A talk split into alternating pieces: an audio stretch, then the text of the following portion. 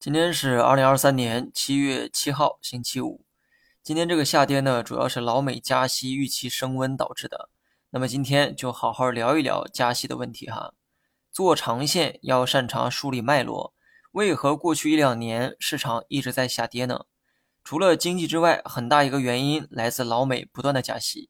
但加息啊是不可持续的，老美的利率已经来到了百分之五区间。如果后面还有多次加息，这意味着利率大概率会达到百分之五点五左右。这对于一个发达国家来说是难以想象的，也是不可持续的。所以未来老美必将会从加息逐渐转为降息。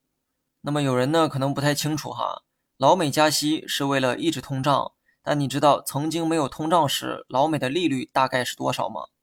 答案是百分之零到零点二五。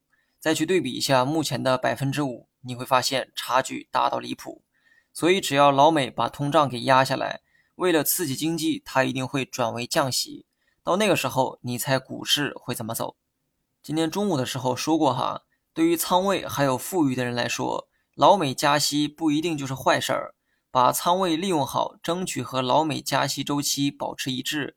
老美加息结束，而你刚好加仓完毕，这将是最完美的结果。当然了，这种结局啊，可遇不可求。但作为投资者，你需要有这种意识。过早打光子弹，留给你的只有被动的结局。我目前的仓位呢，还是七点八成。在不发生极端情况的前提之下，今年内我会把仓位加到八点五成。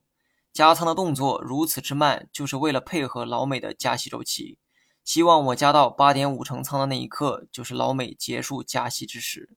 也希望大家能与我见证这一时刻。好了，以上全部内容，下期同一时间再见。